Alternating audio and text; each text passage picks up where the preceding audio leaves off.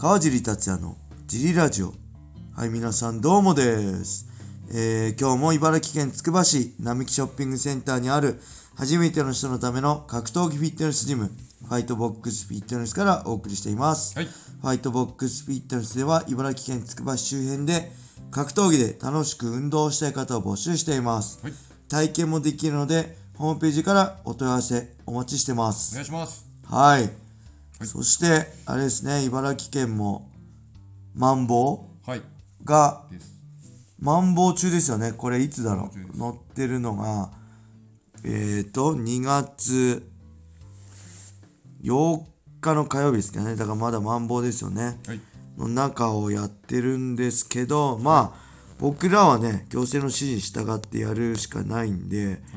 まあ相変わらず、変わらず営業しつつ、はい。まあ万全の注意を払いつつ消毒とかね、はい。やりつつっていう感じでしょうかね、本当、え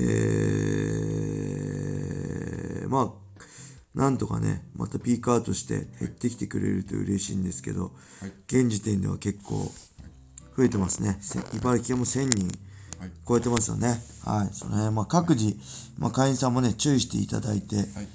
体調悪い時には、はい。えー練習来ないようにしてもらったりね、うん、ちょちょっとおかしいとかでも、そうですね違和感ある時はった方が、はい。はいありがたいです。なんか体調悪い人ね、この前休んでくれて、そうです。一応 PCR 検査、あはい PCR 検査受けたら陰性だったってことでね、また来てくれたんで、そういうのすごいはい。ありがたいですね。ジムのことも思ってくれてるんで、本当ありがとうございますって感じです。はい。それでは、えー、レター行きましょう。はい。えー、川尻さん、小林さん、こんばんは。もえーラジオネーム、ウォーターポーです。う、はい。えー、ジリラジオ500回突破おめでとうございます。ございます。今後もレターで貢献させていただきますありがとう。ございます。えー今回は格闘家あるあるをお聞きします。はい。よく練習では強いのに、えー試合では実力の半分も出てないといった話を耳にします。はい。えー例えば、朝倉未来選手がはい。堀江選手についても同様にコメントしていました。はい。えーこれはメンタルが要因なのでしょうか、はいまた川尻さんが今まで見た中で練習では強いのに試合では実力が出せていないと感じた選手がいたらはいお聞きしたいです、えー逆に練習では目立たないのに試合になると誰だこれ？っていうぐらい強い選手についてもはい。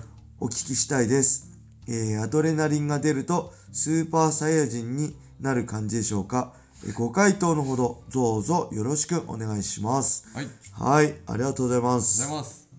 これありますね。格闘家あるあるですね、ほんと。まあ、道場番長ですね、いわゆる。練習では強いけど本番では弱い。はい。そういう人ね、まあ、何人か思い当たる人いますけどはい、さすがにここで言えないですよね。はい。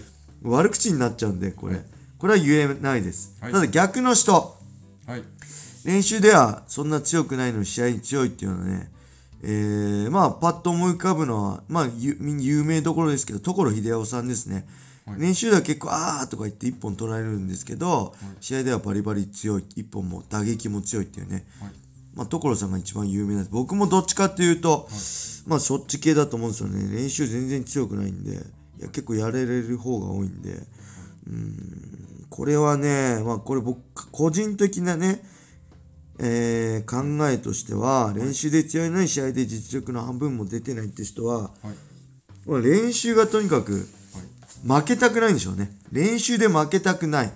練習でやられたくない。はい。って人は、練習からガッチガチに自分のとこ、自分の得意なところでしか勝負しないんで、えー、そこにはまれば強いけど、試合ってそうじゃないじゃないですか。思い通りいかないじゃないですか。で、自分の思い通りいかないと、はっって言って、あの、メンタルが崩れていくっていうのがあると思います。特に寝技とかね、組み技の部分では、はい。そういうのが多いのかなって。僕はちなみにはい、あれです。やられることを前提に、やられに行ってるんです、スパーリングは。あのね、相手の得意なところ絶対封じないです。相手に100%得意なところで勝負して、それに食らいつくようにはい。練習してましたね、グラップリングとか。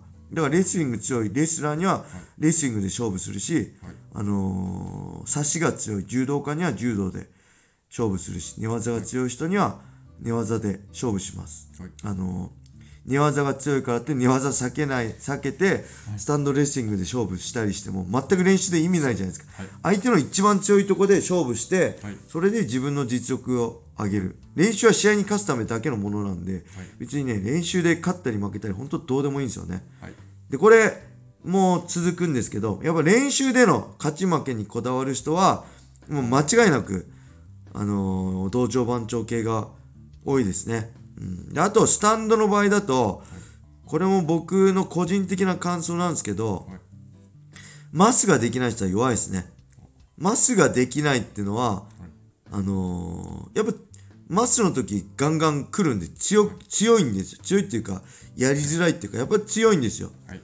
けどそれってやっぱ相手がマスの中だから自分が思い通り打ててるだけでその恐怖心に勝ててないんですよねビビってるから強く打っちゃうんですよ。怖いから。うわーって。怖いとみんなうわーって思いっきり反射的にうわーって顔背けちゃったりしちゃうじゃないですか、あれと一緒で怖いからバッて強く打っちゃうんですよ。はい。なんであの実際ははい。あのー、なんだろう。試合になると相手はもちろん全力で来るんでそこで引いちゃう。でこれねあのー、ほんとマス強い人は特に打撃強い人はみんなマス強いと思いますあマスうまいと思います僕がやってきた中でこれも名前出すって申し訳ないんですけど、はい今 LDH の大 MMA の代表の高谷さん喧嘩番長高谷さん、もうガチスパめちゃくちゃ拳痛いんですよはいほんと強いんですよ。拳ドンキで殴られたぐらい痛いんですよ。ほんと強いでしょ。怖いでしょ。向かい合うの怖いじゃないですか。あんなオラオラしてるじゃないですか、試合。今日めちゃくちゃマス綺麗にできますからね。